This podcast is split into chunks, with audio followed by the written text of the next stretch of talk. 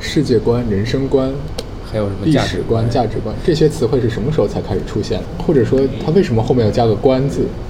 这关一定是有一个谁关的问题。我觉得他加这个就是要强调是谁关的问题，嗯，是吧？对。所以说会有很多的世界观，很多的人生观。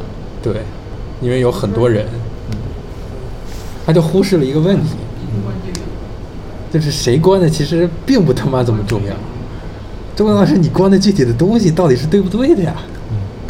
就是比如别人跟你吵架，或者你不想跟别人吵架，然后就经常最特别 typical 的一招就是，这是你你是这么想的，嗯他说完了又欲言又止，嗯他的 imply 的意思就是说你是这么想的，我可以不这么想。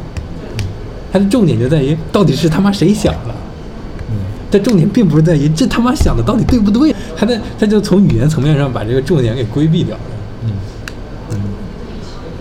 那为什么会出现这种情况？你不往后想为什么会出现这个情况，你往前想怎么样规避规避掉这个情况，就你怎么知道？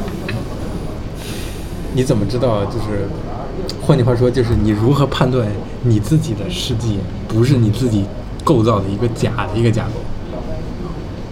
对，就这事儿。